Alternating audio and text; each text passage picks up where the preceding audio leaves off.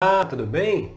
Vamos agora para as reflexões do tarô mitológico para o signo de Leão, para o mês de maio de 2020. Bom, a primeira carta que saiu aqui foi o Nove de Espadas. Ela é uma carta que fala do medo do futuro.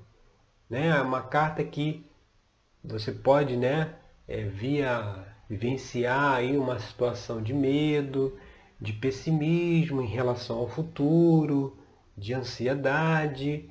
E, e, e esse medo aí em relação ao futuro, ele provavelmente está ligado, aí a gente vai aqui para a carta da posição 2, que é o 9 de copas, ele está ligado a alguma, alguma situação de relacionamento ou alguma mágoa de um relacionamento do passado.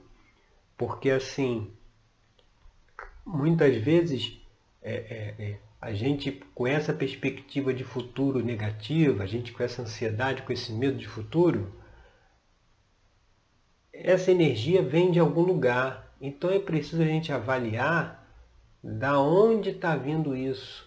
É, o que, que tem dentro de nós, numa frequência mais baixa, mais negativa, que acaba se conectando com esse, com esse sentimento de pessimismo, de medo e, e provavelmente pelo que está vindo aqui, é que isso aí está ligado a essa questão do passado, aí, esse conflito, essa coisa mal resolvida, que isso é uma energia negativa que precisa ser elaborada, precisa ser dissipada, e enquanto essa energia estiver no nosso campo, a gente vai acabar atraindo, vai acabar nos colocando dentro dessa frequência.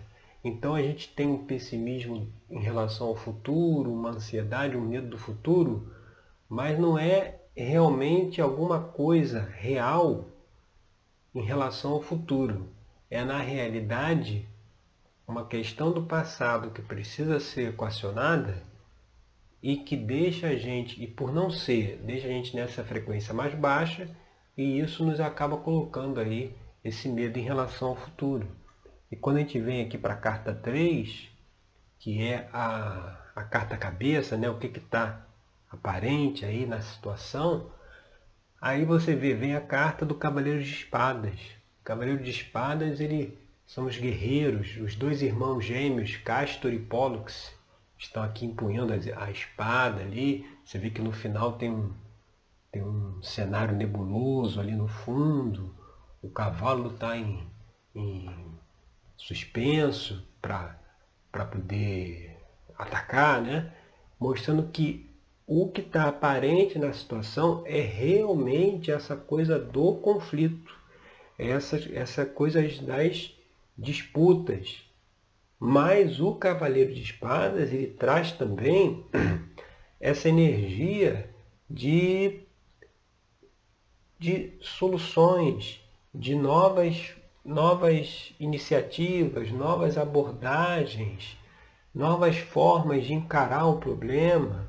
Então, ele está trazendo também essa possibilidade de solução, mas tem que ficar muito atento porque é como se a atmosfera tendesse para o conflito e é preciso resolver esse conflito. E aí quando a gente vai aqui para a carta 4, que é a base da questão, para a gente ter uma ideia aí do que seria esse conflito, veio a carta da imperatriz. A imperatriz é a deusa Deméter, que é a grande mãe, a mãe terra. Então, provavelmente, esse conflito ele pode é, é, a origem dele, né, a base da questão, pode estar relacionada a alguma questão com uma figura materna, uma figura feminina, uma questão de filho, de gravidez. Aí, lá dentro da terapia tarológica, a gente consegue ir explorando é, essa mensagem que a carta está trazendo dentro da vida da pessoa e conseguimos aí nesse trabalho terapêutico, descobrir, avaliar o que, que realmente está aí por trás dessa situação que você vê, que aparentemente é um medo do futuro, é um pessimismo em relação ao futuro, mas não tem nada a ver com o futuro, tem a ver com uma questão aí do passado que precisa ser resolvida.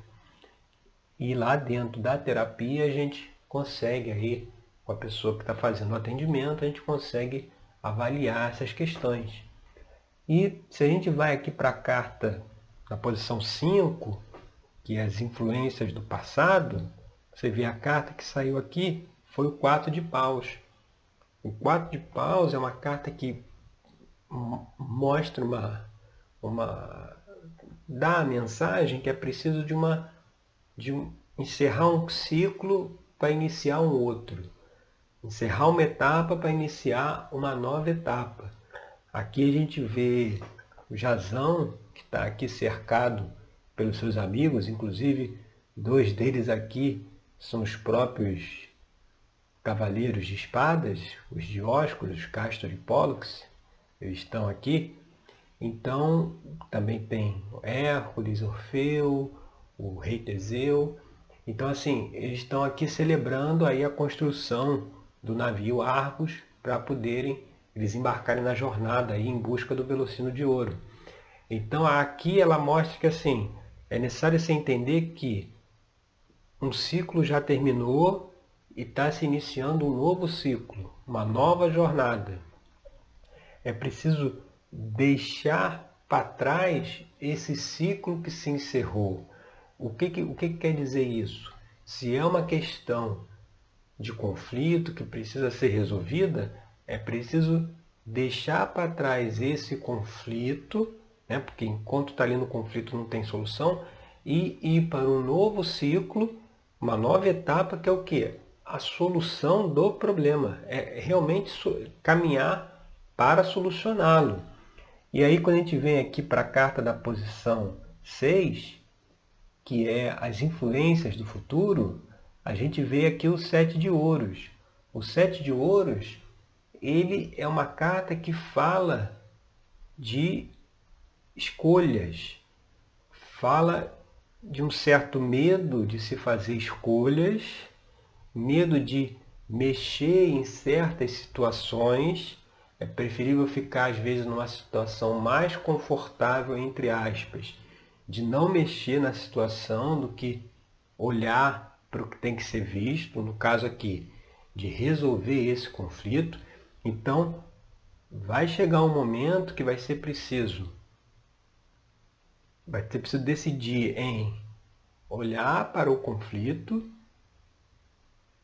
e, e buscar resolvê-lo ou ficar ainda numa situação, entre aspas, confortável, de fingir que não tem nada para ser resolvido, não tem conflito nenhum para ser equacionado e a questão não, não, ter, não terá solução. E quando a gente vem aqui para a carta 7, que é uma extensão futura aqui da carta 1, que é o 9 de espadas, a carta 7 é o 3 de espadas. Ele vem como extensão futura do 9. Ele mostra o quê? Ele mostra que realmente essa questão que precisa ser trabalhada é algo familiar, é algum conflito aí na família. Aqui a gente vê o pai de Orestes sendo assassinado pela mãe e pelo, e pelo padrasto dele, pelo amante dela, né? pelo padrasto de Orestes. Então a gente vê o, o, o, essa questão aqui do pai sendo, sendo aí assassinado. E isso mostra o quê? Isso mostra que o tal conflito familiar virá à tona. O tal conflito que está trazendo esse, esse, esse medo do futuro aí, que a gente pensa que é futuro, mas não é, ele virá à tona. Essa aqui é a posição futura da carta 1. Então isso aí virá. Mas, na verdade, a gente tem que ver isso como um olhar positivo, ou seja, ótimo que veio, porque aí a gente vai poder resolver. Então, é preciso resolver. Como é que a gente resolve essas situações?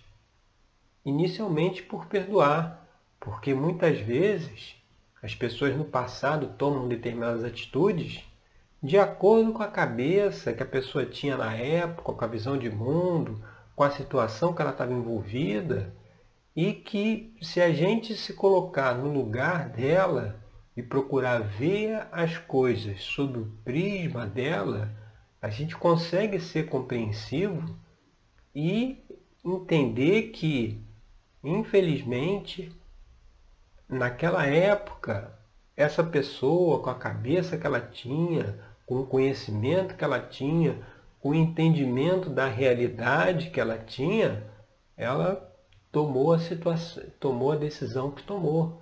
E isso aí precisa ser perdoado, precisa ser deixado aí para trás. E para isso vai ser preciso aqui, a gente vai agora para essa carta da posição 8, que é o ambiente externo, vai ser preciso muito controle dos impulsos, sabe? Porque quando tem uma questão de conflito para ser resolvida, é, é, é preciso que as duas pessoas estejam com a intenção de chegar a um acordo.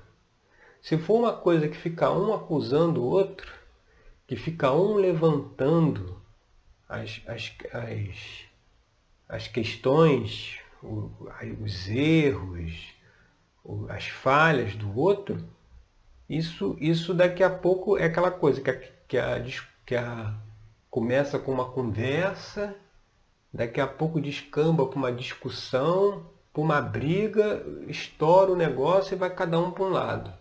E não se resolveu nada e piorou mais a situação, porque trouxe mais aí uma, uma, uma carga negativa, porque ao conflito se somou agora mais uma briga, mais um problema. Então, essa carta do carro aqui, representada pelo deus Ares, mostra a necessidade de se domar, de se controlar os instintos, esse instinto mais agressivo, né, na hora de conversar com alguém que precisa resolver uma questão, porque se não tivesse controle, não terá solução.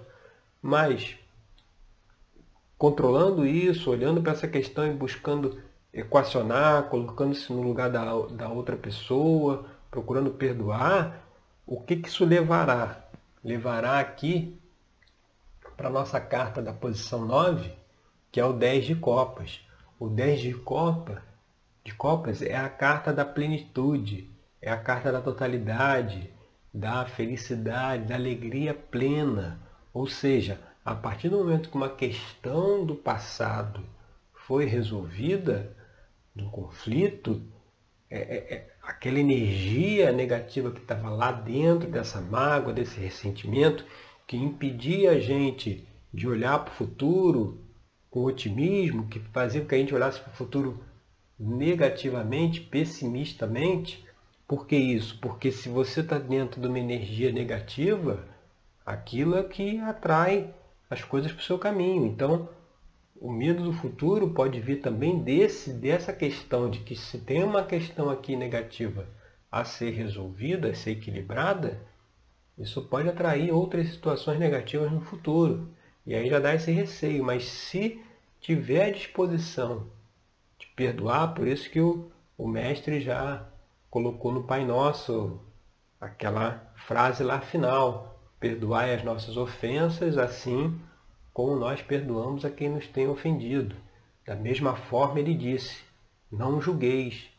Quando a gente não quer perdoar, é porque a gente se coloca numa, numa posição de julgador. A gente está julgando o outro.